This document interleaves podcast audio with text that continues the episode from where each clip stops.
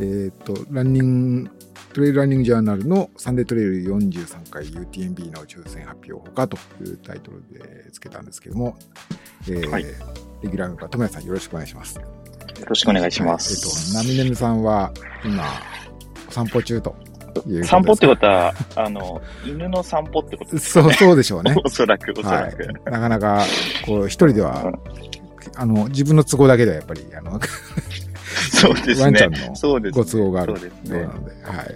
えーちょっともう完全に犬おじさんになりましたね。はい。ミネムさんは。そうですね。まあ、けど少し遅れて、あの、参加してくださるそうですので、はい。よはい。よろしくお願いします。ろしくお願いします。えー今週、は、一週間どうでしたか？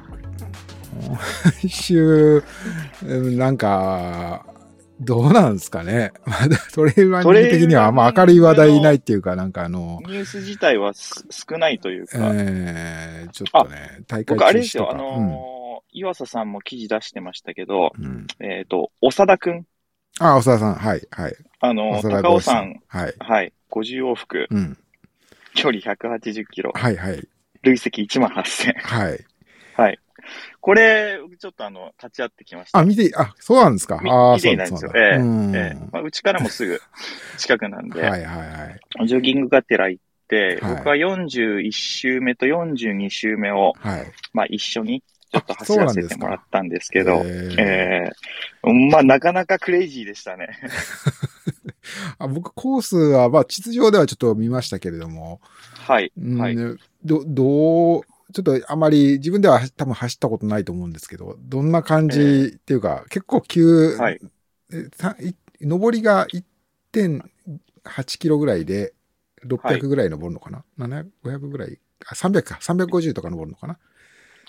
あの、高尾さんっていうと1号路から始まって、えっと、6号路ぐらいまででしたっけ？あるのは。うんうんで、プラス稲荷山っていうのが、はい。まあ、基本的なところなんですけど、彼が選んだのは、えっ、と、いろはの森コースって言って、はい。あの、日陰沢のキャンプ場、うんちょっとあの、高尾の裏側になるんですよね。うん。ね。えよくあの、それこそ、高尾界隈で言うと、あの、辰の落とし子とか、はい、はい。あの、コースレイアウトを取るときとか、まあ、あと、天狗のコースうん。通るときに使ってるルートなんですけど、その入り口から入って、えっ、と、4号路に途中で合流するっていうコースで、まあ本当にあの、誰もいないですよ。うん。基本的には。かまあ、あのマイナーというかああ、そういうことですね。ああ、はい。うん。まあ、あの、お長田、お長田豪志さん、お長田くんといえば、まあ、あの、ええまあ、トレイルとかトレスカイランニングのレースとか、ね、前からやってましたけれども、この去年の、え去年、一昨年かもね、あの、い。コロナ禍になって直後に、いろいろ面白いことを始めたということで、ーはい。まあ、最初は、あの、自分の住んでるアパートの階段、3階までの階段を登って降りてを繰り返して、はい。100 100えーエベレストの距離か、8848かな？うんそれを登るっていうのを始めて、その翌週には木の周りぐるぐるをして、10、え？うん16メートルとか。ああ、なみねさんおはようございます。おはようございますはい。遅れました。あよろしくお願いします。はい。よろしくお願いします。今ちょっと、あのー、友谷さんが、おそらくんのあ、高尾山での、登って降りて、180キロをおーやってましたね50往復したっていうのに。あのー付き合ってというか、途中一部ちょっと一緒に走ったりもしたっていうあ話を聞いて、そうなんですか？あそうそう。へー。はい。うえー。そう、あのー山頂に着くまではもうひたすら登る。で、うん。山頂に着いて、えっ、と、ひたすら下るっていうのを、あれは50を。どこのコースで走ってたんですか？稲荷山あれは、えっ、と、ではなくですね、日陰さんのキャンプ場から入る、うん。えっ、と、いろはの森コースっていう、うん。あー。日陰さんのキャンプ場があって、あの、ずっと、基本、あの、林道が続いてるじゃないですか。。うんうんうん作業道というか、うん。あの手前に行くときに左側にそれて高尾山の左か。山頂の方に、うん。はい、登っていく、あの、マイナールートがあるん。ですよね。北側っていうイメージですよね。高尾山山頂から見て北っていうイメージだった。北でしょうね。北北ですかね。うん、うん、うん。そうそうなんか、面白かったですよ。面白かったあれ結構、人、はい結構応援というか見守ろうという、まあずっとじゃないだろうけど、いろいろなんか、えもうこう、にぎわ、にぎわうっていうか、そういう 結構応援の人もいたのかな。そうみたいですね。うん結構あの、長田くん自身が練習会、うん結構自主的に開催してて、はい。まあそこのメンバーの方、うん。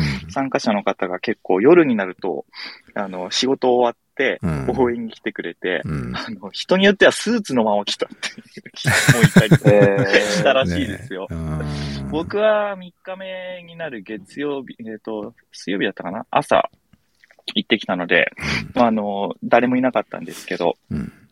えーおとらおそらくあの、お父さんだと思うんですけど、サポート入っていて、うん。ー、えエイドワークしてくれて、うん。っていうところを、まずひたすら登っておいて、あの、41周目、42周目って言ったらもう終盤でしたけど、うん。結構元気で、動けるし、まあもうずっと喋ってるし、なかなか面白かった。です。いやー。あれなんかの練習なんですか？いや、っていうことよりも、もう単純にやってみたかったっていう。あだことらしいですそうなんだ。うん。すごい、すごい人もいるもんだなってて。本当ですね。そうですよね。うんまあ、あのーそう、彼、さ、さっきね、友也さんの話しましたけど、まあ、あの、コロナ禍になって、うんまあ、彼もいろいろ海外のレースとか、あの、国内とかもいろいろ積極的に、まあ、彼自身もランニングのコーチというか、まあ、いわばプロというか、いうランニングを仕事にしている人なので、まあ、あの、そうか、プロなんですよね。うん、まあ、そういうアスリートとして、そう、積極的なプロ活動っていうことかとか、本人がどういうふうに自分で定義してるかわからないけれど、まあ、けど、あの、そういう、うん、コーチとか、そういう、なんか、自分でもうんうん。講習会とかやったり、まあ、どの程度他のこともしてるのかもしれないですけど、うん、やってる人なので、まあ、その、コロナ禍で、いろいろ機会を失われた中でなんかできないかっていうことを彼らにいろいろ考えたってことですね。あの、さっきも話しましたけども、木の周りをぐるぐるして100マイル走るっていうのをやっていて、あれが結構あの、まあ、自分自身もいろんなソーシャルメディアに書いたりとかして、その海外の人にこう、なんか、クレイジーだと言って盛り上がったりとか、あの、メディアでも、あの、あとなんかツイッター上とかでも、いろんな人がそれを、なんか、すこんな、こんな人いるんだみたいな。あの、うんうんうん確か、あの、彼、あの、細野さんね、細野、細野さん、あの、衆議院議員の細野さんがそれを見て、なんかあの、こう、すごいというふうになんか、こう、取り上げてくれたりとかっていうこととかもあって、まあ、その界隈では結構、あの、すごい人いる、面白いことやってる人いるんだなという。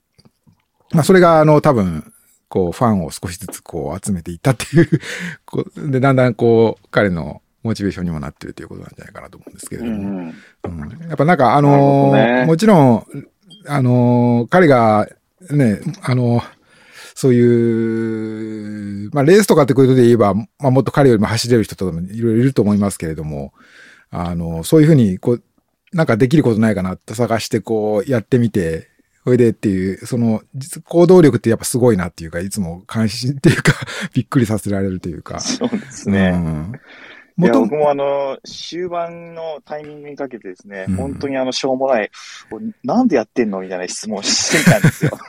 うん そしたら、みんな思う。うよね。なんでやってんのうん。いや、前に稲荷山コースを使っうんうんて10往復したらしいんですけど、あーまあ、それが結構あの、面白かったのと反響もあったので、うんいつか、まあ、あの、50往復っていうのを今度高尾さん使ってやってみたいなっていう、えー。まあなんか単単純な理由というか、っていうのがあったのと、あとは、やっぱりあの、レース始まると、どうしてもこういうことってあの、ダメージでかいし、できないじゃないですか。うんうんうん。そう。それもあって、えっ、と、今だったら、まあレース入る前のタイミングだし、うんうんずっとここ何年かこういうことをやってみたいと思ってたんですけど、ようやくちょっとい今ならできるなっていう時が来て、うん。やった時は来たと。時が来 うん。時は来たと。うん ただそれだけだと。それだけですね。やって。終了で、昨日もなんかインスタ見てたら、まあうん自分のイベント開催してたんで、うんタフだなと思いました。そうだね。うん、ちょっと怪我だけはね、あの、そうですね。あれだけど、うんまうんあ、すごいね。うん。ね、あと、うんまあ超長距離を、ね、あの、結構やっていきたいみたいな話をしてたので、うんあ、そうなんだ。そっちの方に。うんそうですね。また、おそらくそれも視野に入れたトレーニング兼っていうのはある気がするんですけど、うんなんか、ともさんもなんかそんな嫌いあるよね。その、東海道あの件も含めて、はい。はい。なんか、100マイルより長いのをやりたいのかなとか、うん。うん。なんか、そんな感じはちょっと、この前のポッドキャスト聞いてて思ったけど、う。うんん。うんまあでも、はい。あれだよね。レースも含めてだけど、まあ、トレランやらない人から見たらさ、はいほ。とんど意味があるようなことやってないからね。だからさ、まあみんなですよね。みんそうなですよね。同じそれは。穴の無地なだよ。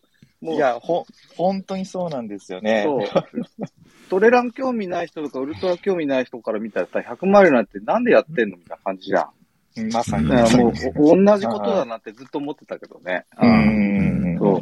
お俺らがさ、こんな 50, 50周もしてなんか意味あんのとか言うのと同じさ、はい言葉を一般の人が言われるよね。いや、まさにそうなんですよね。走ってうんバックルみたいなのもらってなんか意味あんのみたいな。僕らもだ生だったら仕事しろよみ人たいなさ、金稼げよみたいなこと言われそうだけど、まあ、まあそんなようなもんだよね。うんいや、本当に本当に。うん。そうそう。あ、だから、うん。そうそう、すごいなと思ってた。うん。うんそうですね。うんうん。はいはい。僕もあ面白いね。小沢くん、なんか、あのーそう、コロナの前からいろんなレース出てて、で、まあ、あのーこんなこともやってんですよとかって、結構僕にもいろいろアピールしてくれるんですけれど、ええうんと思ったんですけど、やっぱりなんかあの、こう、そういう目立 結構目立ちたい人なのかなとか思ったけれども、やっぱりな、まあそれはもちろんあるんでしょうけれども、まあここ何年かは、あの、特にコロナのなってからの取り組みとかを見てると、やっぱり、うん。なんかあの、まあもちろん、あの、そういうね、アピールしていこうって気持ちもあるんでしょうけど、まあそれ以上になんか、まあなんか、そういう、まあ、なんていうんですかね。本当にこの楽しんでるんだろうなというか、あの、うん、YouTuber っぽいですかね。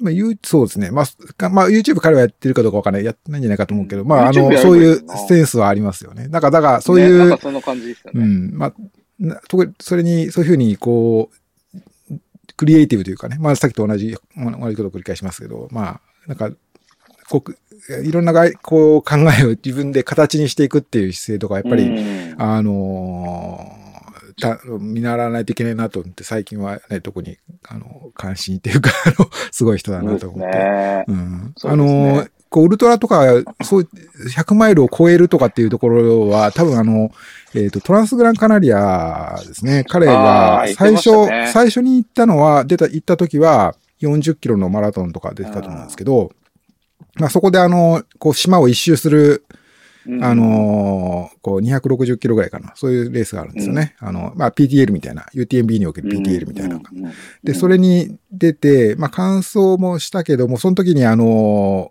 えっと、ルカ・パピっていう、あの、えーイタリア人でフランスに住んでる人なんですけどまあ、ルカ、はいはい。はい。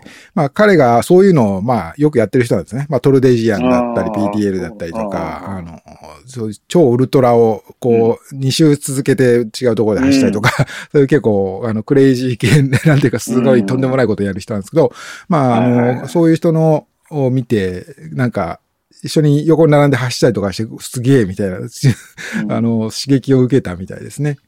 それで、まあ、あの、あー。2010、20年の2月だったかな？にも、そのピ、あのートランスグランカナリアの長い360度っていうのが出たけど、その時は完走できなかったんですよね。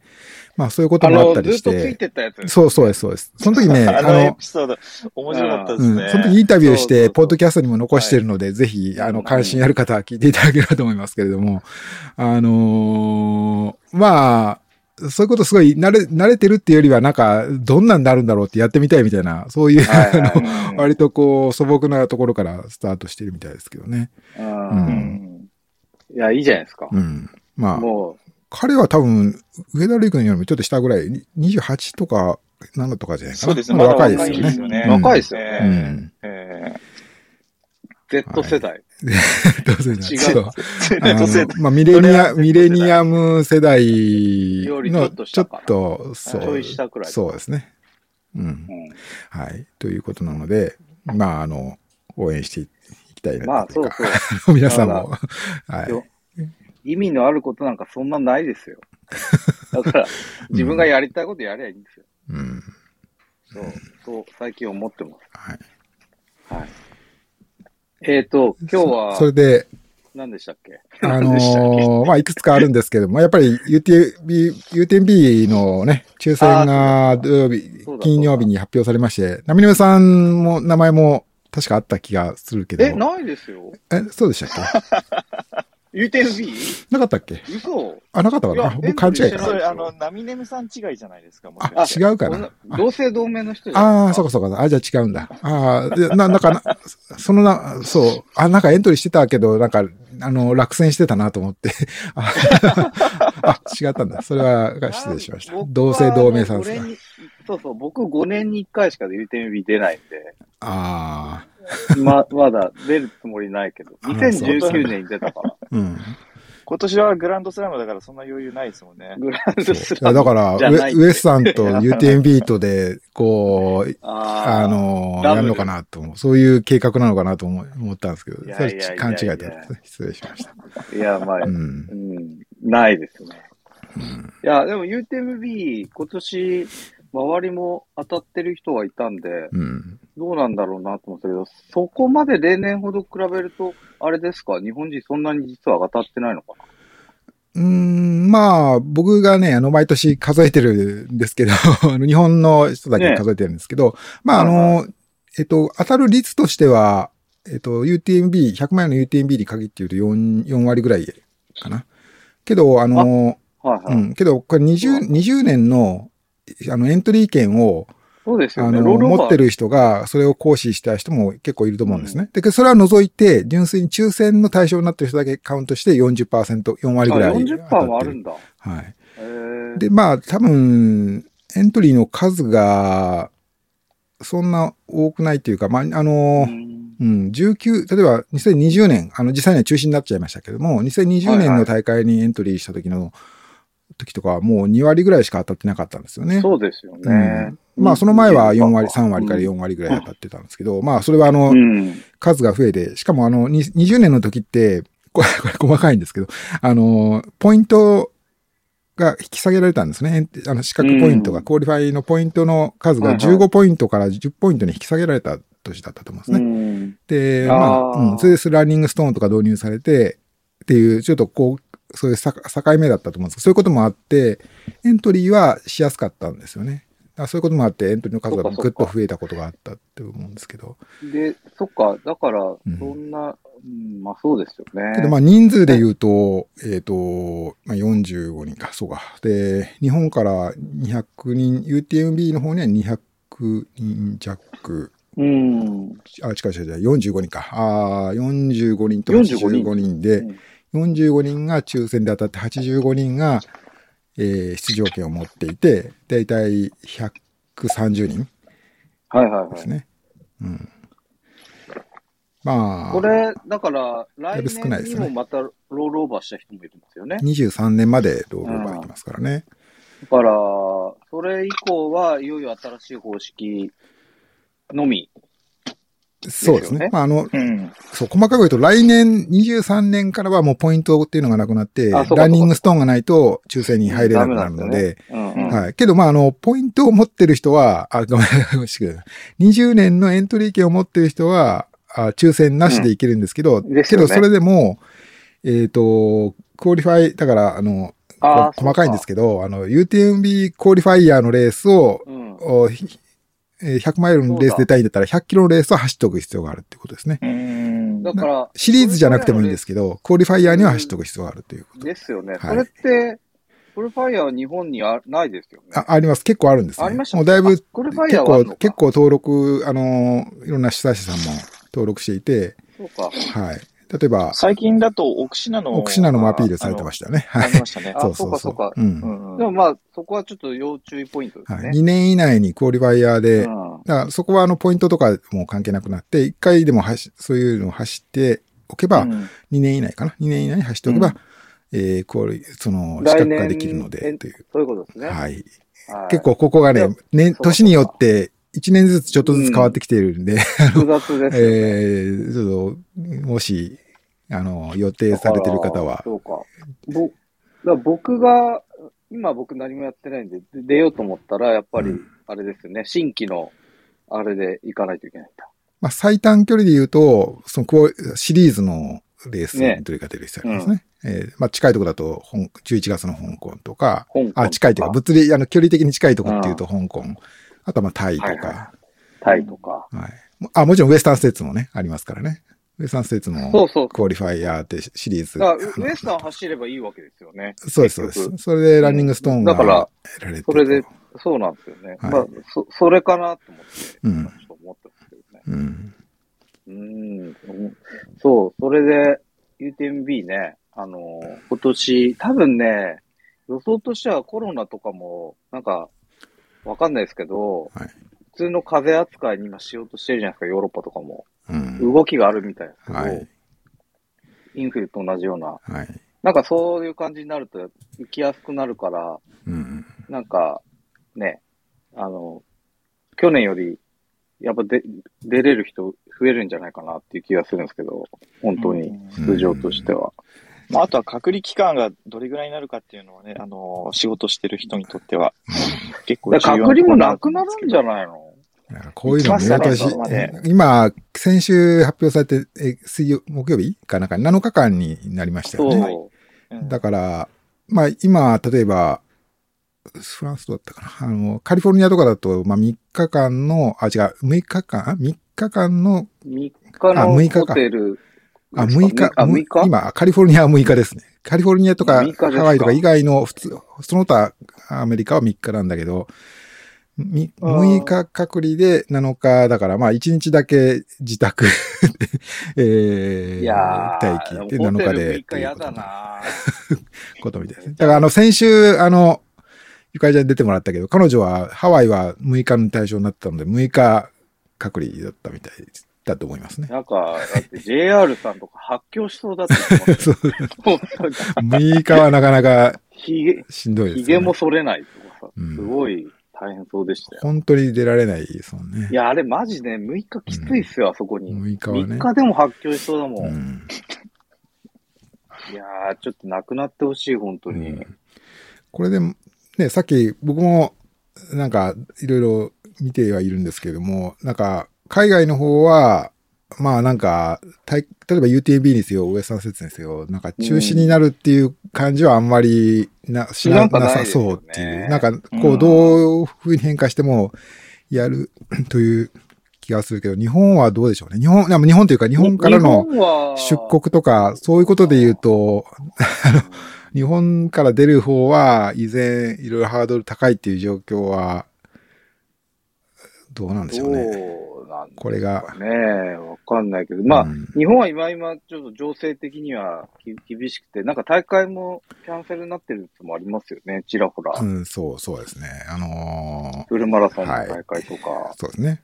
コまあーチとか、うんいろいろ。よくわかんないのと、あと、ワクチンのサードショットがう、ん。全然日本進んでないじゃないですか。うん。うん。あれもどうかなっていう、ああれ次第みたいなところもありあると思いますよ、出国条件として。うん。うんまあ、あの、し出国して向こう側でね、そのさ、そうそうブースターショットが要件、あの、入国の要件とか、そうそうアメリカとかはあるのかな？うん。アメリカはまあな、な、ないというか、かそのに、向こうに入国した時にワワクチン証明見せるとかないんで、うん。基本、うん。あんまないと思いますけど、ヨーロッパとかどうなのかなとか、うんその、入ったはいいけど、ご飯食べに行った時に、うん。みたいな話になるとめんどくさいですよね。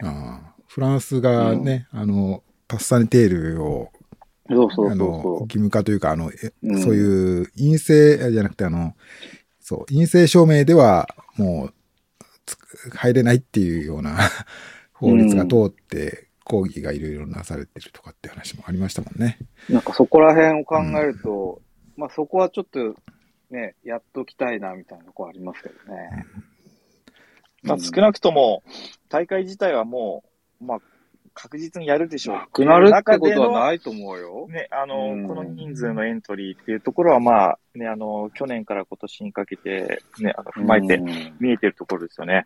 んそうだ。ね。これ去年 UTMB やってなかったら、ちょっとまあ、まだ慎重な人いると思うんですけどいる、かもしれない。うんこっちやってるからね。うん、やっぱや一年前にやってるっていうのはでかいですだね、こういう意味で。うん。そう、なんかツイッターでもさ、言ってた人いたけど、去年やったことある大会ってのは安心感あるよね。うん。まあで逆に去年やってない、キャンセルになっちゃったみたいな大会って、う。うんん。ちょっと構えるよね。う。うんんだからた、なんか、御嶽フラグ立ってるよね。そうですか。御嶽はなんか、マウンテンバイクのやつキャンセルになったんだよ、大会うが。はい。はい。だから多分、このノリで行くと御嶽も怪しいかも、みたいなの言ってる人がいたよ。うんうんまあ、ただね、あのー開催時期まあ時期にもだいぶありますからね。うんそこはちょっと一概には言えないけど、まあ時期とさ、やっぱりその、うんこの地域にとってのそのイベントの重要性だよね。うん。うん。まあ、御嶽にとっては重要だと思いますけどね。うんどうなんだろうね。そんなことないんですかね。わかんない。だってさ、フジロックはさ、あんな状態でもやるけどさ、うん新月はダメだって言われるのって完全にそうじゃん。うん。地元に落とす金の違いだよ。うん。だから、そこだと思うよ。うん俺らにはわかんない、そこら辺の人たちの見解はわかんないけど、ええええ完全にそういうことだと思うんだけど。うん。まあ、あと自主的な判断っていうのは、ね、そうだね。あると思いますけど、うん、まあ、どちらかというとね、やっぱり、あの、まあ、フジロックと比べる相手も違いますけど、商業的かどうかっていうところで言うとね、トレイルランニング、ね、まだあの、そういう面だけじゃないところ大きいじゃないですか。うん。うん。そうそう。いや、だからさっき言ったさ、話とあってさ、はい。やってない人からしたらさ、なんで走んのよみたいな話じゃん。わざわざさ、うちんとこ来て、うん金も大して落ちねえのに。いや、まあ、おっしゃる通りですよね。うんうん。いや、俺らはやってるからさ、そう思うけどさ、うんうそういう目で見てない人いっぱいいるからね。ん。だからそこは考えないとダメだよね。うん、うん。うんうん。まあそういう意味で、ね、あの UTMB これだけ人数のね、多い大会で、地元からどんなリアクションあるのかわかんないですけど、ねそういった、まあ商業面では大成功してるっていうのはそうだね。間違いないでしょうね。UTMB はうんそうだよね。うんもちろん。だううんん。からそういうとこもあるね。うんまあ、UTMB ですよ。そうそう。エントリーで言うと、どんな方がいますか？あの、知ってる方なり。えっとね、日本からだと、日本からだとやっぱ小原さんがやっぱり一番大きいビッグネームじゃないですか？はい期待してる。小原さんは、あの、まあ、今回ね、トップ3というかね、あの前回うん8位よりも高いところっていう話がずっとね、あの、あるので、やっぱり注目かなと思いますね。あと、まあ、あー他、奥宮さんとか、えー、あと、まあ、女性だって枝本さん、枝本かな子さん、あと、君のじゃんね、宮崎君のさん、うんうんうん。えー、ああとに、庭さん、庭かおりさん、うん、というような名前が、確かあったですね。うん。ああ、楽しみなメンツですうね。んまあ、もちろん海外は、海外勢はもう本当に非常に 豪華というか、豪華な。えー、もう世界のトップを決めるにふさわしいというか、へーまああの、ジムもね、ジムも、ジムまた、はい、ジム。また、ジム走るんだ。ジムもあったし、えー、あとは、そうですね、えーっとね、そう。まあけど、先の、あの、ハンス・ナンバーガーとかね、あの、若い、こう、ここ何年かのコロナ禍以降にこう、注目されて、あと、パウカペルも出てるな。トム・エヴァンス、オーレリアン。ええ楽しみですね。はい。デンヌは出るんですか？デンヌは名前今んとこないですあ、よね。なかったですえね。フランスはデンヌ、ハードロック出ま。すよね、デンヌ。そうですね。そっちを優先したということなんじゃないかなとかも思いしれないですね。ますが。キリアもハードロック。あの、ジムで言うと、ウエスタン施設は、うんえっ、と、出る可能性は、もちろんありそうですよね。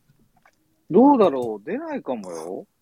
なんか、出ない気がするんだよな。そうですか。なんか、名前なかった気がして、うん、多分確か UTMB に絞るんじゃないかな。してたような気がしますねそういう。ことですか。うん。多分相性が悪すぎるんじゃないかな、レースの。あうん、だから、感覚自体は空いてるんですよね。空いてレるけど。ただトレーニングどそうそうそうそうのスケジュール考えると全然違う多分ものになりさすがに、そこ変えてきた方がいいかなみたいな。UTMB 取りたいんじゃない？やっぱり。うん。うん。今までの結果って何でしたっけ？トップ10にはなって今まで、今まで出5位になったことあったん5位だから。が最高だよ。うん。うん5位になったのは2017年のはい。キリアンとフランソワがバトルをはい繰り広げたあの年ですね。暑い年ですうね。ん暑い年。で、うんあの時も結構上位にいたけど、落ちちゃって我慢して5位みたいな感じで。そっか、最初ぶっ飛ばしていったんですよね。そうそうそうそうそうそうそうう。ん。やっぱあの、この夜を超えて、グランクロフェレを超えてくるところあたりがやっぱり一番鬼門というかそ、そうそううんまあ、あそこですよね、動くがのまあ厳ね。しい。まああの、彼に限らずみんなあそこがね、あの、分かれ目になるとこなんですけれど、うん。はいはい。これ、そうなんですよね。だから、そうそ UTMB 今日ね、僕話したかったのは、う。うん。あの、まあ、岩佐さん何回行ってるんでしたっけ？まあ、行ってるっていうか、出たのは？出た UTMB のレース、100マイルは2回挑戦したか ?2 な。回はい。最初の1回だけ完走しましたね。そうですね。はい。ただ、シャモニーにはかなり行ってますよね。去年も行ってたし。そうですね。シャモニーっていうことで言えば、毎年、ほぼ毎年かな。去年、ね一昨年は行かなかったけど、うん20年は行かなかったですけどね。そうそう。ん。僕も2回行ってるのか。2013年と2019年。うん。で、えっ、と、僕運が良かったのは、最初行った年は、ノースフェイスの運営で、あで、次コロンビアだった。はいはいはいでどっちの違いも分かってるみたいなとこもあるんですあ。けど、そうですね。まそこ違いあるんですか？いやー、まあ違いっていうかね、多分あれは、なんていうの、技術の進歩う。もうんん。だいぶにあるんだけど、うんはい。まあコロンビアの運営の方が、まあ回回数も重ねてたっていうのもあるけど、うん完全にそう良かったよね。運営っていうか、あの、オーガナイズもされきっちゃってというか、うんはい要は、見てる人にとっても結構見見応えがある、やっぱレースになってる、まあ、進化を続けてますよね。日本にいた一定の視聴者からすると、ね、テキストベースの情報からライブになって、そうそうそうそう。だいぶね、あの、本当にリアルタイムで一緒に盛り上がれるような感じがあるんですけど、現地にいてもそういうものを感じるんですか？現地にいると、うん、そうだね。その、やっぱライブは、やっぱり細かくなってるのはすごいありがたいよね。うん。例え、ば、UTMB の前の TDS を応援したりしてると、うん。ほら、シャモニーに、例えばこの選手が何時に帰ってくるから見に行こうとか、うんうんああいうの楽だよね。うんああ、そうかそうか。うん。あと、あの、天気とかもライブで見れるし、うんあの、あ、うんこんな天気なんだとか。うんうん。あの、トップ選手以外でも、あの、こう、ライブっていうことで言うと、あの、ライブトレイルの、この、自分の、はいはいその選手のページのとこ行くと、あの、こう、エイド通過してる、ねこう、あの、こう、固定のウェブカムで撮ったようなやはいはいつなんですけど、あの、ちょっと防犯カメラみたいな。そうそうそうそう。そうそうそう。ああいうのもなんか見れると、あ、なんかやってるんだなっていうか。はいはい。去年とかも僕自分の走った MCC とかでもあったんですけど、あ 自分が通ってるとこ映ってるとかを後で見てそうそうそうあ、れ見ちゃいますよね。そうそう日本帰ってからも見ちゃうどこにカメラあったのかなとか思ったりして。うんうんあれやっぱ日本で見てる人にとってはね、うん結構いいみたいですよ。そう下奥さんも言ってまそうしたけど。ですよね、きっと。うんうんそのメインスポンサー変わったことで、例えばエイドのフードが変わるとか、そういうところって出てくるんですか それはないね。それは、ないうん。じゃあも運営自体はやっぱり、あまあ同じでね。、うん。うわーそれは多分コロンビアのせいとかじゃないんだけど、うん。昔はゴールした後に、はいビールが無料 そこ無料で飲み放題だった。そこ。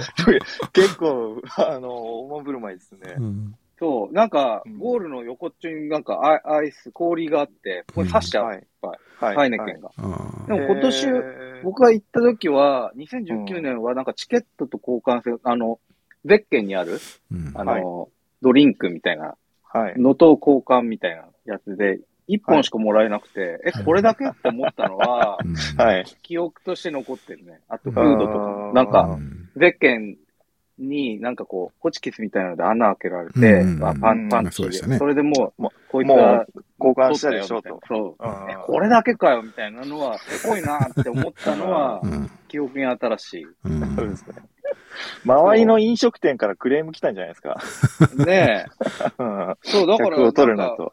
む昔もっと緩くて、なんか、うん。例えばノリさんのゴールとか出迎えに行きながらそこからビール飲むみたいなね。そのいいですね。もう何度も飲んでんのにみたいな。うんうん。そういうノリがなくなったよね。うん。まあそれはしょうがないね。人も多いしね。うん。まあ、まあ、人数増えたっていうのはありそうですよね。まあ、あと他にも、映像うん。ああの、映像の、まあ、スポンサーってあんま関係ないと思うんですけど、そういう SDGs 的なっていうか、そういうサステナビリティ的なことで言うと、やっぱその、えっ、と、あカップとカッか、プ。うん、あの、あとまあ、フフードを食べるときのあの、お皿とかあの、うんカトラリーの類とかですね、そういうのを使い捨てを、まあ、やめるっていうのとかは、ここ最、こうん、この5、6年ぐらいじゃないですかね。うん。うんそうですねちょっと変化が、こう、うん。ま、前の UTMB とかからすると変化してるところうんうんうんうんが、そういうところも感じられるんじゃないですかね。うん。そうですね。うん。まあ、あれは、オーガナイズされきっちゃってる大会だから、うん。まあ、まあ、ら楽に、楽ですよね、うん本当に。楽な大会に。あと、まあ、細かいところなんですけど、あの、OCC のコースが、今年23、2年の大会は、あの、これまでとちょっと変更されるっていうことで、あのあそうなんだからですね MCC、僕が去年走ったコースはいはいはいはいが、あの、トリアンから、えー、どこだ、えー、トリアン違う違う、トリアン、そう、トリアンから、えっ、と、ラフレジエールかな？あ、フレ、あ、違う、あ、アルジャンティエールか。までの、そのところですね。あの、トリアンから、普通、今までは UTMB と同じで、えー、トリアン、えっ、と、バロローシンとかっていうふうに行くんですけど、これあの、コルデモンテとかって行く、あ、コルデモンテ、そうですね。うんって行くんだけども、えっ、と、僕が MCC で去年走った、結構、いいコースっていうか、いいっていうのはここで言えば、あの、山とかの眺めがすごいいいっていう意味なんですけど、うんうんあの、そこにこう変わるっていうことで、うん、まあな難易度としてもちょっと、うん、まあ一概に難易度はそんな変わらないのかもしれないけれども、ちょっと長めの良さとかいう意味では、あの、ちょっと後半に、えー、モチベーションが上がるコースと言えるんじゃないかなと思いますね。えーいいですね。はいうんだから今まで綺麗なんですね、そうです、そうです。そのトリアン、トリアンの、あまり僕も、あの、まあ、去年も行って初めて見たんですけど、そのトリアンの映像があるじゃないですか。そこからまあ、UTMB のところで、そこからもうずっとなんか、林みたいなところを通って。で、次もう、あの、バローシに降りるっていう、そういうイメージしかないんですけどあそこから、こう、モンブラン側というか山の方に登っていくとこう、すごい氷河とかあるんですね。トリアン、トリアン、あのグレスグラシエトリアンっていうのかな？なんかトリアン氷河ってあるんですね。うんだそこの方に、まあ、もちろん氷河の上は通らないですけど、この稜線上にこうぐぐーっとこう急なところ上がっていくと、もう氷河すぐ、すぐっていうか、えーまあまあ面白い1キロぐらいはあると思いますけど、1、2キロはあると思いますけど、こういう、そういうところまで迫っていくね、山小屋とかあったりとかして、はいはいはい。そこに井戸があったりとか、水補給できたりとかするんですよね。うんあの、コルデモンテじゃなくて、えーうんコルデバルムとかね、そういうところとかをこう経由していくんですけどね。あの、結構見どころの多いいいですね。はい、コースのようなんで、えー、まあ、あの、もうこれからエントリーはちょっと、あの、できないと思いますけど、まあ、多分来年以降も、あの、そういうふうになるんじゃないかななるほど、と思うんで、なるほど。ああ、はい。面白そうですね。100マ OCC、も結構、まあ、あの、そういう意味では、やっぱりいいコースになったというか、あの、まあ、そういう、こう、そういう世界記録を目指すとか、あの、トップを目指すとかっていうんじゃなくても、モモチベーションが湧くコースっていうか、えうん、いいんじゃいないかなという気がしますね。はいいいですねいい変更にななったんじゃないかなという気がしますね。うん。僕今日、ね、そう、あ、そういう情報も知りたかったし、うん。あの、なんか、たまに聞かれるんですけど、はい UTMB 受かりましたと。うん。で、宿を取りたいんですけど、どこがいいですかみたいなことよく聞かれるんですけど、うん。なんか、おすすめあります？というか、今、もし、取ろうとしても、もはや埋まっちゃってる可能性はかなり高いですけど。ああ、まあそうですうね。ん。まなんあ、岩佐さ、うんなんか気をつけてるとこってありますいやか、僕はあんまり、もうシ、ャモニに宿取るときに。あーまあ僕はまあ結構、その、実用性ばっかり重視してたんで、あんまりあの、うん。そういう 楽しみっていう点があんまり視点が欠けてるんですけども、けどまあ多分、まあ、りこう、理想的にはというか、は、まあうん。うん少し前後の休みとかも、うあの、んうん。余裕を持って滞在した上で、こう、やっぱシャレとかをこう、うん。借りたりするのが、やっぱいいですよね、きっとね。あの、ああ、うん、少し、まあ理想を言えば、まあ車も借りて、みたいな感じで、そうですね。確かに、うん。車あればそうですよね。まあ、シャモニーの、まあ、中心じゃなくても、まあ、例えば、そういう、あの、レズシとか、あのあ、ルラルツールとか、まあ少し、こう、そんな離れてないけれども、同じシャモニーのバレーの中、シャモニーの谷のどっか少し離れたところとか、少しあの山を上がったところとか、うん、うんそういうところの別荘地とかもあるんで、そういうところは、まあ、あの、周りも、あの、環境も、やこうまあ、緑に包まれていい感じだったりしますし、まあ、いいかもしれないですよね。ただまあ、確うん。いろんな条件ありそうですよね。はい僕も車、レンタある人は多分そっちの方が良さそうだなと思いましたね。ね、あの、はこう事前、前、前後の、そういう、うんいや、トレイル行ったりとかっていうのも、まあ選択肢が広がりますよね。はいはいはい。うん。僕はね、に2回連続ともすごいホテルだった。ホテルというか、あの、どちらかというとゴーゴールとかに近い。そうですね。まあ、実用面とか、まあ、あんまりその、まだ、こうね、まずはし初めて行くとかっていう感じだったら、そっちの方が安心というか、まあ、いろいろ見るところも多いから。多分一般的な人の生き方って、うんまあどういうエア使うにしても、もうジュネーブじゃないですか。はい。ジュネーブからバス、あうんいわゆる RP バスとか、ああ、はいいうはい。そのシャムに連れてってくれる予約制のバスで行きますと。まあうん電車の人もいるかもしれないけど、うん。行って、ってことは足がないわけですよね。うん。要は車がないと。うん。うん。でそのパターンだと、まあホ、ホテル通ると思うんですけど、うん。僕は最初の年は、まあ、ケチったわけじゃないんだけど、うんまあみ、みんなでコンドミニアムみたいなとこ借りてうん。泊まったんですよね。うん。うん。それ良かった。良かったんですけど、一個難点はうん、やっぱ遠かったんですよ、スタートゴールが。ああ、そうですね。徒歩、うん徒歩15分くらいだった。はいはいはいはいああ、20分とか。うん。そうするとやっぱちょっと中心部からも遠くなるわけですよね。うん。シャモリの。徒歩15分で遠い範囲なんですか、もう、それは。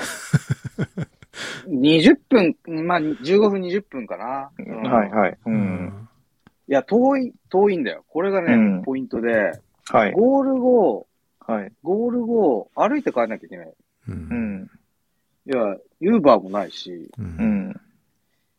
あの、100マイル回ってからさ、うんうん20分歩いて帰るって地獄だよ、まあまあ。うん まあ、それは想像つきます。まあ、スタートフィニッシュのことを考えるとね、あのー、近いに越したことはないですよね、街の中のね。僕はそれがすごい、その2013年の時嫌で、ううんあの、とにかく、なんかデデポンも受け取ってから帰るみたいな感じだと、もう30分くらい歩いたのかな。もうなんかもうそれがすごい苦痛で、うん2019年はそれを反省して、うんもう当選した直後に、徒歩20秒の宿を 取って、うんまあちょっっと高いんですけど、はい。はい。でもね、そこが最高でしたね。うんもうだって余計に金払う価値はあったってういう。ん。うんそこにはその、要は、サウナもついてるし、うんジャグジーとかね、うん。屋上についてる。で、リカバリーとかもできそうな宿なんですけど、うん。はい。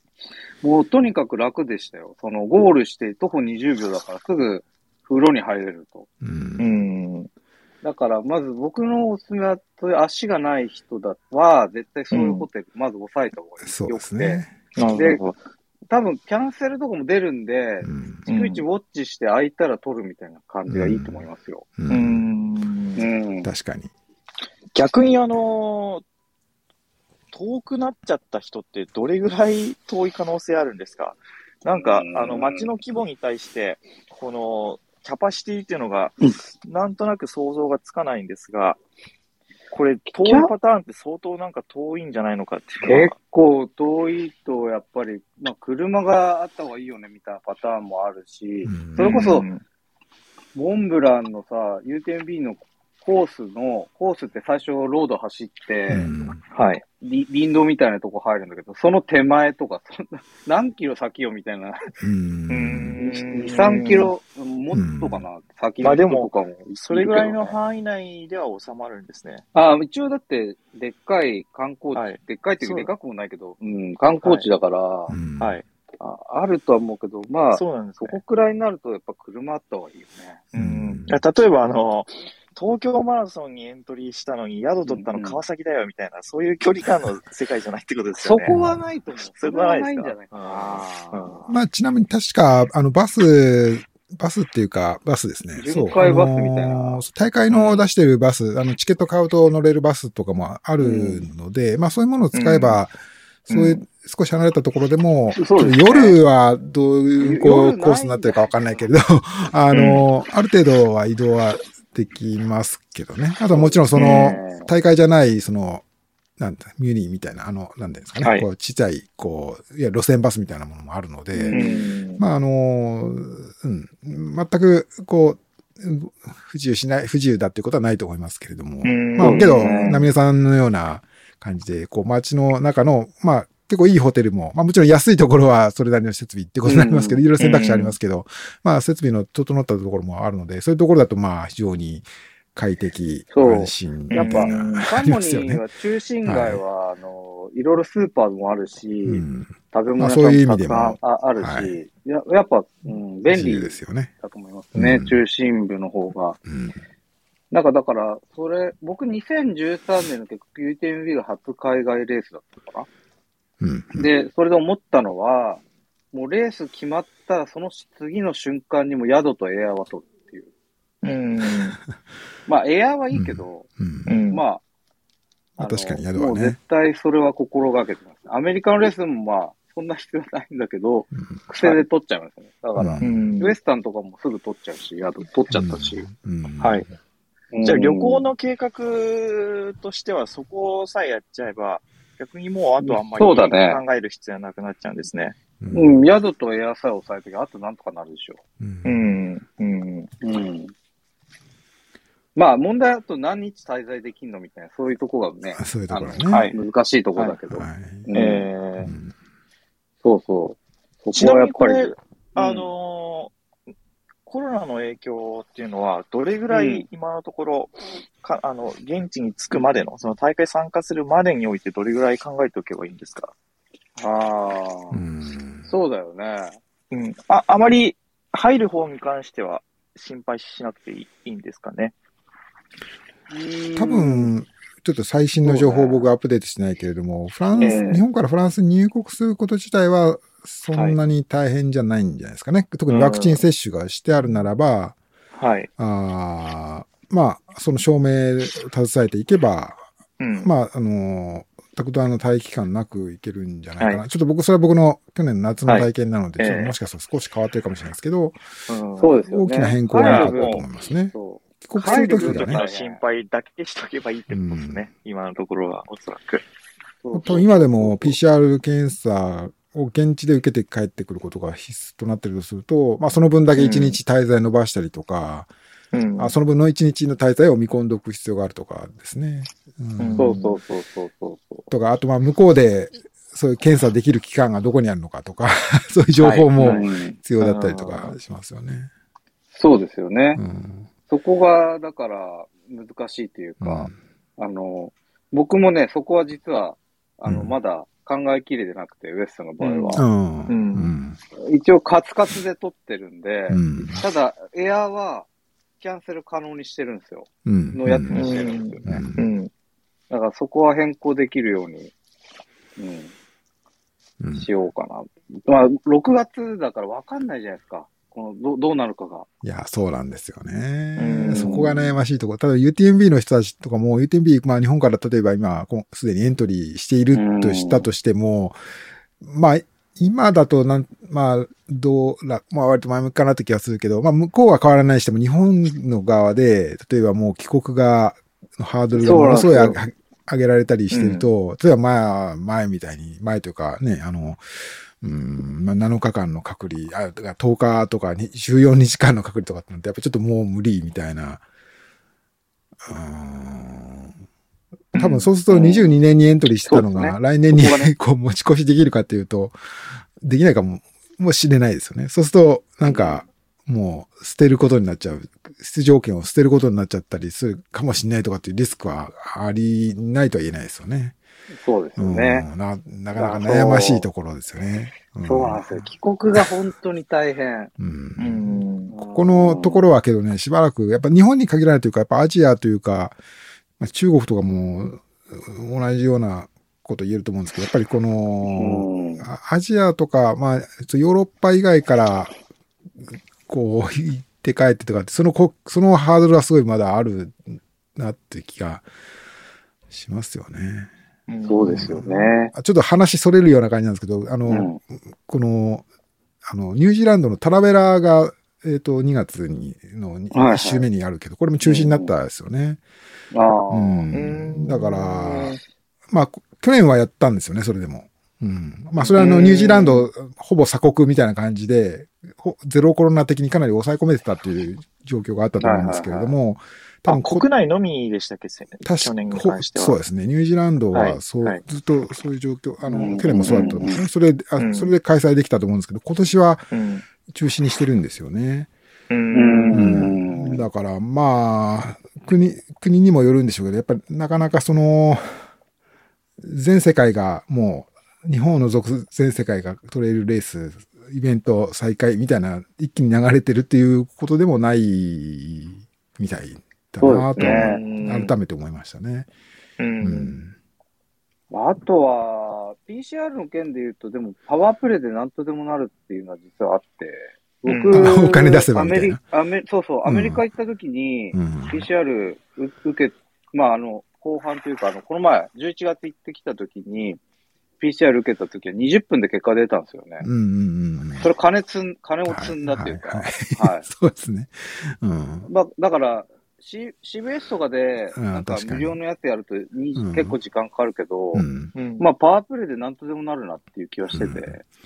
まあ、まあ空港に少し、は5、6時間早めに行って、で、にすぐ受けて2時間後には結果が出るっていうんだったら、まあ、陰性であれば、う。ん。ほぼ、まあ、今まで通りというか、検査、まあ、旅旅行の予定にはえ関係ないって言えるかもしれないですね。うん、そうなんですよ。うん。はい。なんかそういった話も加味すると、今年行くにあたって、その旅行のスケジュール組むのに、うんえっ、と、大会前って何日ぐらいあれば、まあ、まあまあ、あの、ゆっくり楽しめるなって感じなんですか？シャモニーと街自体を。はい。シャモニーは3日ぐらいあれば、いやー、チャモニーはだって、長ければ長いほど楽しめるからね。あそこ、いろんな楽しみ方ができる。トレイルランナー的には、そううん。トレイルランナー的には。無限の、うん。無無限ですよね。あの、うん要はトレイルも綺麗だし、うん。はい。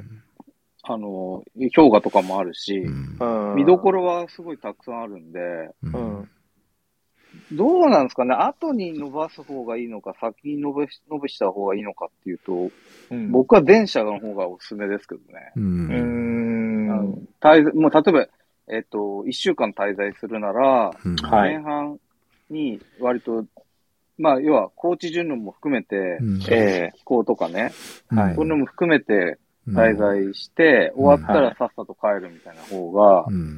おすすめですけどね。っていうのも、U10B って、うん。あの、期間中すごい盛り上がってるんですけど、終わったら、撤収するんですよ。早いんですよ、撤収が。かそうか。そうか、前が長い方がそう、前が長い気も、ま、周りの、こう、うんもなんていうか雰囲気の盛り上がりとかも、そういうのも含めて楽しめるかもしれないですね。そう。だからうん TDS とか、どんどんこう、はい盛り上がってく様を見たいなら、そう、そうちをそうか。手厚くした方が良くて、はい、はい。うん、終わ終わるともう本当なんか、なんていうの、屋台の撤収みたいな感じで、もう UTMB 色がゼロになるから、はい、はい。あれ？みたいな感じになるのよ。うんなるほど。そううん。そうそうそう。だから、まあじゃあちょっと、なうん、さ、長入って。うんそう、だから、まあただ、前と違うのは PCR とかうんたらってあるから、ええここはちゃんと考えないとダメだっていうところあるよね。うんはい。ちなみに、それ現地って、あの、食事どうしてるんですか？皆さん。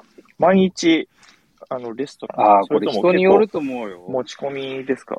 コンドミニアムみたいなとこだったら、例えば、まあ、スーパーがあるので、ううんん。そこで食材買って作ってもいいだろうしう、うんん。まあ、日本食持って行ってみたいな人もいるけど、僕はめんどくさいから、いろいろ食べ行ってたけど、外で。うんうーん。岩佐さんどうしてます？それ。まあ、僕は今、あの、取材みたいな形で行くときとかは、まあ割ともう、もう、うん。あんまり、なんか、普通に、適当に食べればいいって感じなんで、あんまりそこは重視しないですけども、けど、あの、去年は、あの、まあちょっと縁あって、あの、そういうコンドミニアム的なところに行けたので、あの、はい確かに、キッチンが使えるといろいろ選択肢は広がりますよね。やっぱあの、向こうのスーパーとかもそういう視点に見ると、いろいろ、こう、いいものというか面白いもの、まあもちろんハム、ソーセージ、ね、あの、お肉製品とかチーズとかの類が、すごい豊富っていうのもあるし、うんう。うんん。あとなんか僕、あの、驚いたっていうか、あのーまあ、皆さんご存知かもしれないけど、そう、フランスとかってやっぱパン、バゲットカルチャーじゃないですか。はい、はい。で、まあ、こう、焼きたてのを、こう、その辺でも売ってたりするわけ、その辺とか普通のパン屋さんとかでも、もう結構、時間っていうかまあ、いつでもそういうのが買えたりするような、そういうところあるけど、ただそういうスーパーとかだと、さすがにそういうのがない時間、もう夜とかだとないけど、あの、冷蔵チルドの、この冷蔵ケースの中に入ってるところに、こう、ふと見たら、この、自分で焼く、焼いて完成させるパンみたいなのがあったんですよ。えー、こう白っぽい生地、生地が、生地のままじゃないんだけど、なんか半分発酵させてあるみたいな。半分じゃないな。ほぼ発酵が終わってて、あと焼くだけみたいな状態で、こう、冷蔵庫の、冷蔵しておけるみたいな。うんうんうん。で、それを、あの、オーブンで自分で15分ぐらいで焼いてください。それで完成させてくださいみたいな。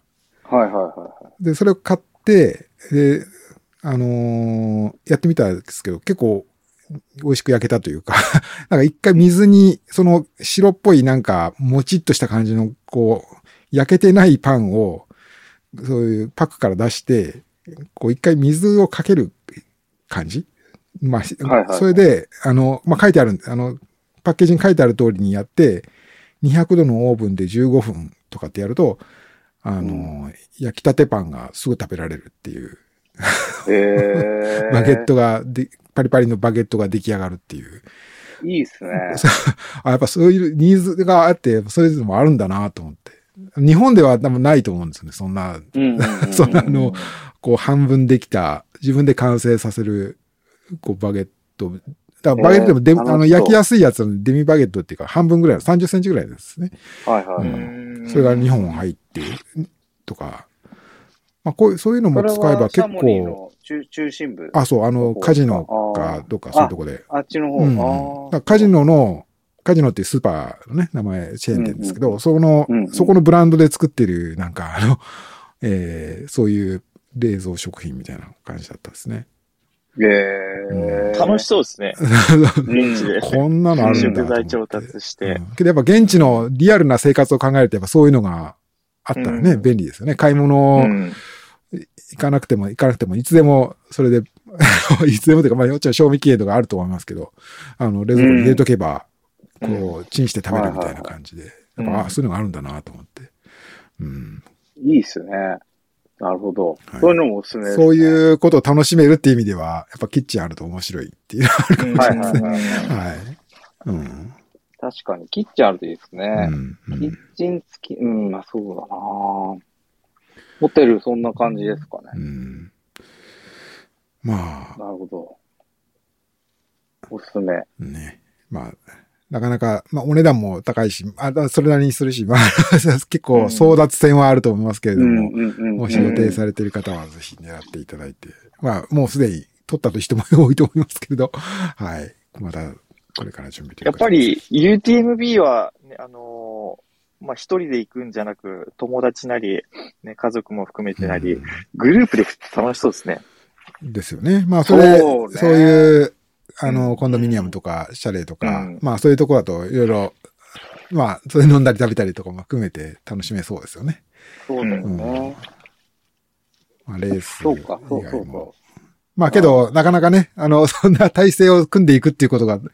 大変だから、まあうん多くの人はやっぱり自分の予定と、こう、組み合わ、あの、相談しながらだから、やっぱりまあ自分の都合のつつきやすいところというと、まあ、ナミさんみたいなホテルがやっぱ快適うんかつ融通が効いていいっていうまあのはあります。よね。まあいろんな人いますからね。その、うんだから、そうなんだよな。けど多分フランス的とか、あの、海外勢的にはやっぱりそういう余裕を持った楽しみ方をしようぜっていうのが、やっぱり、こう、理想みたいなのあるんじゃないかなって気がしますけどね。そう。うん。ねうんうんそういうニーズの方が、やっぱ、あのー高い、大きいんじゃないかなって気がしますね。うん。うん確かに。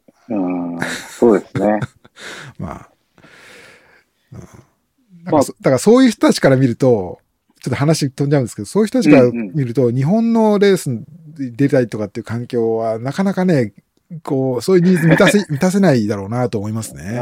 例えば、マウント富士、UT マウント富士で川口湖の近く泊まろうと思っても、なかなかそういう、まあ、モチベーション、そういうシャモニーみたいな過ごし方を理想と考えると。ちょっと、そういうの岩佐さんが。岩佐さんが飛んだの あ、あ、あ、聞こえますか？大すみません。うん、失礼しました。うん。あ、聞こえました。うん、すみませんでした。そう。だから、日本、話が飛んでしまって、その、飛んでますねですけど、大丈夫です。はい。うんあの、すみません。まあ、日本で、例えば、まあ、あの、川口湖の近くで、シャモニー的な過ごし方っていうと、やっぱりちょっとハードルがだいぶ高いなとか、まあ、そんなことも、まあ、そういうニーズがどれあったら、あるとしたらね、なんかそういうリゾートとか、あるんですかね。うんあるところにあるのかもしれないけど。うん。うんまあ、東京から割と近いっていうところで、うん。なんかもう、オンとオフの楽しみ方みたいになりそうですよねうん。例えばそうか、もね。U- UTMF の場合で言うと。う。うんん。うんそうかもしれないね。うんうん。今日は、あのーちょっとそこもそうですし、あのーまあ次回かな。ちょっと練,、練習、僕一応2回出てるじゃないですか。うんう。ん。だから、どういう、この前のあの、2019年の時に、うん。あって思ったんですよね。あの、まあ、田中さんと亭主さんと話してて、まあ、亭主さんと主に話してたんですけど、うん。うんで僕ら、あの、どっちも、その時は30時間切りたいっていうのでやってたんですよね。うん。で、えそれなりに準備してやってたんだけども、どお互い切れなかったんですけど、うん。まあ、いろんなトラブルとかもあって、うん。で、あ、こういう練習したら多分いけそうだねっていうのはなんとなくつかめたんですよね。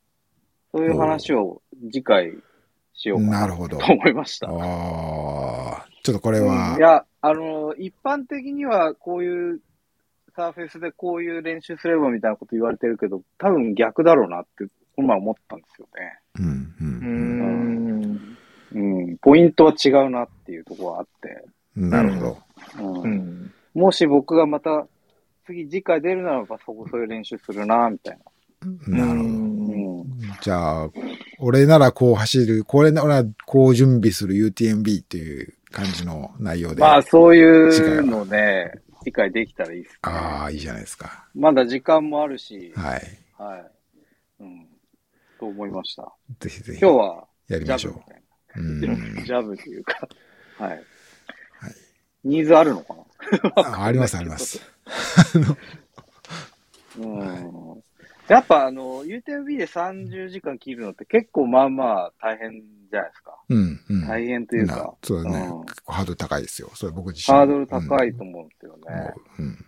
でも、うん、そうそう、そこに向けてどうどうす、まあ、30別にね、次回、あの、出る人は必ずしも切りたいとか思ってるっていうわけじゃないと思いますけど、うんどのレベルでも、多分、日本ではこういう練習した方がいいなっていうのは、なんとなく分かったんで、うんううんん。うん そうですね。まあ、あと UTMB やっぱ難しいのは、気温がどっちにも触れるっていう寒いパターンと暑いパターン。あこういうあしかもどっちも極端っていう、うん。う。うんん。これが難しいですよね。そうですね。うんまあ、うん日中と朝、夜みたいな差も大きいし。うん。そうですね。だからそこをどうするみたいなのもああるかなと思いますね。う。うんん。どっちに振った練習、まあ振ったっていうか、うん。まあ、どっちにも対応できるようにしとかないといけないですけど。そういう。荷物増えそうですね。そう考えうん、ると。あ、の、一応コールドキットとか、ノーマルキットって指定されるんで、まあ、それはいいにしても、ううんん。そうそうそうう。ん。うん。で、プラスデポとか考えると、結構あの、あ前準備っていうのは多くなりそうですね。そう。うん。UTMB の特徴としてはデポが少ないんだよね。アメリカンレースと比べて極端に。あ、そうなんですか。だって、車ユールだけだよ、デポ。う。うんん。あ、ノーサポートだったらね。うん。うん。うんやばくない？それ。だって、うん。70、80キロ地点に1回だけ、1箇所だけだよ。うん。うん。確かに。まあ、それ、アメリカとかと比べるとね、あの、だいぶ差は、そこの差そこがは、やっぱり、一気にこう、戦術の難しさ出てくるよね。うんうん。うん。あ荷物重いもん、基本的に。うんそう。だからそういうのも含めて、うんそっから多分練習もそこもも見据えてやっていかなきゃいけないから。うんそうなります呼吸とかねね。確かに。うんそうなるんだようだからうん意外と総力だけじゃないとこのマネジメンうんトの要素高くて、うんうん。まあ、田中さんこの前ハートのなんかポッドキャスト聞いたら補給のこと言ってたけど、うんうん。まあまさに補給の練習しないとダメですよ。う。うんん。まあ、毎度失敗しましたけど、2回出て2回とも失敗してるけど、俺。いや、難しいんですよ、本当に。だから、一筋縄じゃいかないですよ、あのレースは。うんいいですね。うん当選したら、まあ、7ヶ月ですか、あと。そうだね。いや、うんいいんじゃない？今から始めてくには。もう、十分楽しめますね。十分っていうかうん、逆に今から頑張っちゃうとダメな、ダメになるパターンだけどね。うん。うん。あそう。そこが難しい。だからそういうのをなんか、あの、紹介していくには面白いネタかなと思ったんですよね。ーうんうん。ううんん。まあ、僕なりに掴んだやつなんで、みんなに当てはまるかは全くわかんないけど。うん。うん。そうですね。はい。あ、そうそう。藤岡さんも出るんだよね、今年。あ、そう。藤岡さんもそうでしたね。UTMB ねはい。エントリー、あの、当選されてましたよね。兄さんがう。ん。はい。じゃあ、楽しみですね。楽しみ。藤岡さんといえば、あの、あれですナミネムさん、コーチングは2月1日来でしたっけ？月から、はい、始まもるう、もう、で、明え日。今もうプラン考えてもらって、最初。おー。でそうですよ。もう僕も受け入れることはバッチリというか、もう禁酒した20日くらい経ってます。そんな。うんおー。なんかそんな話もどこかで聞かせてください。ちょっとそのまあプログレスも、この配信の中で、毎週。教えていただいてあんまりウエスタンステートリポートみたいな。うん。もうね、フィジカルは全然ダメダメだけど、まだ。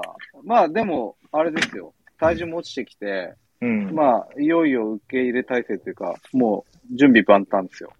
おー、はいいいです。いいですね。ちょっと楽しみにしてます。昨日も、行き地層やって自分のレベルが、現状のレベルを把握したので、うん。まあ、はい。伸びしろしかないということで、うん。はい。今日もこれから、あの、トレランしていきます。あの、森ですけどね、近所の。うんうん。なるほど。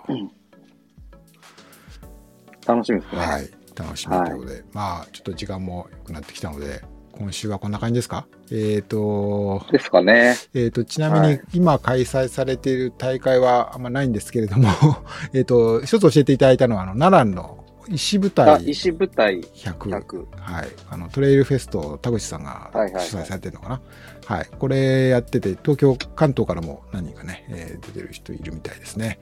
はい。あと、来週は、えっ、と、香港で、香港フォートレイルズウルトラチャレンジは、これはやるみたいですね。えっ、ー毎年チチャイニーズニューイヤー、春節の、えーに合わせて、えーやる4つのロングトレイルをつなぐ、まあ、レースというか、まあ、そういう自主企画みたいな、まあ、30人ぐらいしか参加しないっていうことなんですけども、あのーはいはい日本でも、ともさんとかもね、えー参加し、とか、土井さんとか参加して以来、えーご存知の方も多いと思いますけど、これは来週やるみたいですね。はい。そんなようなことと聞いております。はい。というわけで、はいはいはい。サンデートレイル、また次回ということになりますでしょうかね。えっ、と、なんか他ありますか？こんな感じでいいですかね？こんな感じですかね。僕は大丈夫ですね。はい。はい。じゃあ、大丈夫です。またよろしくお願いします。ははいい。じゃあちょっと流しつつ、はい。では、えーサンデートレイルは、これ毎週日曜日に、えー原則毎週日曜日朝8時からやっている、えー配信番組ということで、今回もポッドキャストを頑張ってやろうかなと思っておりますので、また聞いていただければと思います。はい。えーと、ナミネムさん、とみやさん、今週もありがとうございました。ありがとうございました。また来週よろしくお願いします。はい。失礼します。はいはい